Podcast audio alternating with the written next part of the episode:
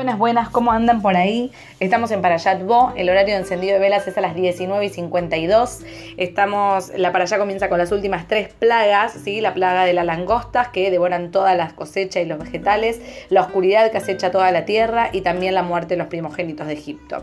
Por otro lado, Hashem manda y entrega la, primer, la primera mitzvah a Am Israel como pueblo, ¿sí? La salida de Egipto está, va de la mano con la creación del pueblo de Am Israel, ¿sí? Por lo cual bueno, se le establece la primera mitzvah que es la creación del calendario basado en el ciclo mensual lunar, que vamos a hablar un poquito de eso, nos vamos a quedar. También Hashem les encomienda a Israel hacer lo que se llamó el sacrificio de Pesach, ¿sí? que hacen el Corban Pesach, el sacrificio del cordero, que no nos olvidemos que era la deidad, digamos, era parte de los ídolos que tenían los egipcios, de lo cual tenían que, con la sangre del corderito, tenían que pintar las puertas para que, digamos que eh, saltease sus puertas. ¿Por qué hago una pausa? Porque Hashem necesitaba saber cuáles eran las puertas de Israel. Bueno, vamos a hablar de eso un poquito también.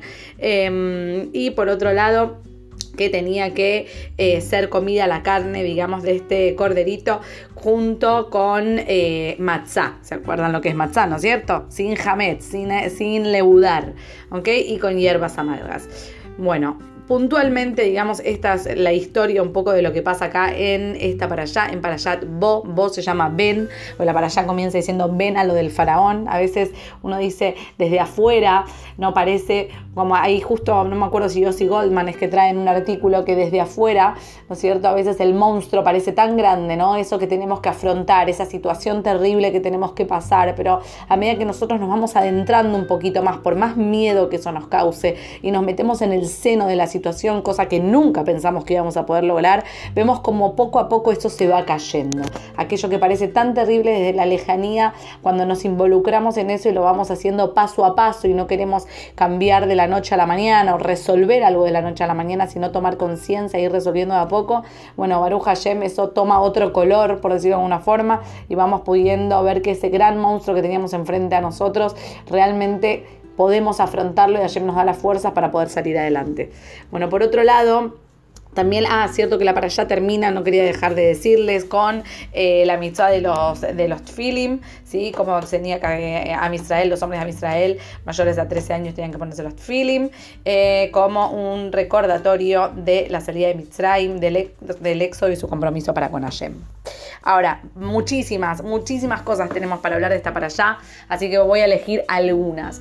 Dentro de las cosas que quería, que quería retocar es un poco el tema del calendario. ¿Por qué el calendario? ¿Por qué el calendario lunar? ¿Para qué ayer hace hincapié en que tengamos el calendario, que tengamos la cuenta de los días y cómo va pasando los meses y demás? Y además, ¿por qué lunar? O sea, ¿cuál es el punto? Y la realidad es que el calendario lunar, la luna en sí, es bastante diferente al sol. ¿Por qué? Porque el sol en general, mal que mal, se mantiene más o menos de la misma forma, ¿sí? Pero por otro lado, la luna tiene fases. Tiene su fase de crecimiento, tiene su fase de declinación, tiene su fase de desaparición y de renacimiento.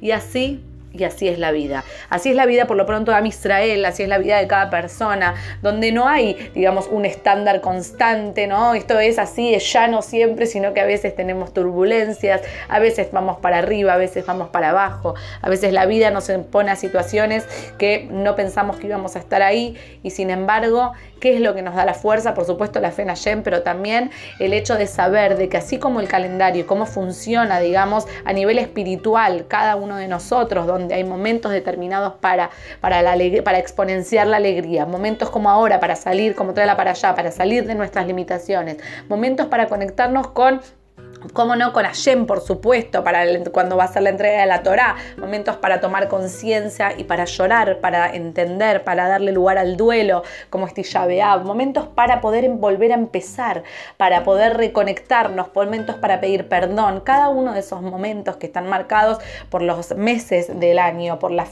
por las festividades, ¿sí? por el calendario justamente lunar, hacen que nosotros sepamos que justamente la vida no solo que es cíclica, porque vuelve a empezar, así como la luna vuelve vuelve a estar completamente llena, sino que tiene momentos, ¿sí? Y que así como hay momentos donde parece que todo es tan, tan, tan tremendo que no voy a poder salir, en algún momento la luna vuelve a renacer y se vuelve a llenar nuevamente y así también nuestras vidas.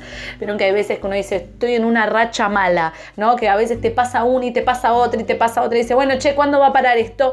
Y de repente, de la noche a la mañana, para para y empezás a ver las cosas desde otro lugar y empieza a salir el sol y la luna empieza a estar, digamos, con todo su potencial y te ilumina todo, ¿viste? Cuando ves la luna decís, wow, qué luna, che, qué potencial que se ve ahí, o el color, ¿no? Cómo ilumina toda la calle, ¿sí? Y así también nuestra vida vuelve a estar iluminada haciendo unión con esto, un poco con la plaga de la oscuridad. Justamente la plaga de la oscuridad solo llegaba a los egipcios, ¿sí? A Israel, en Goshen, no llegaba la plaga de la oscuridad. Se dice que tenían luz, pero no es simplemente que tenían luz, sino de que eran luz, que es una diferencia abismal.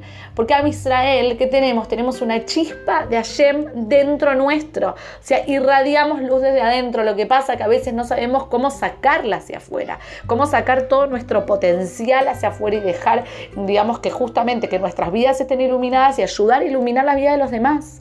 Pero justamente en esta para allá, que es la que marca, solo, no solo que este exilio y esta, esta salida de Mitzrayim, ¿sí? esta pequeña geulá por decirlo de alguna forma, marca lo que va a ser también todos los exilios, pero también la fuente y la fuerza para lo que va a ser la Geulag, la Dolá, la redención cuando venga Moshiach, ¿sí? También nos destaca de que está nosotros, nosotros tenemos el poder de iluminar, aun cuando todo el mundo parezca oscuro completamente, aun cuando nuestras vidas a veces se oscurezcan por las cosas que nos pasan, ¿sí? La luz la tenemos adentro, nosotros tenemos la capacidad de poder ver las cosas y poder iluminar nuestro día a día desde otro lugar.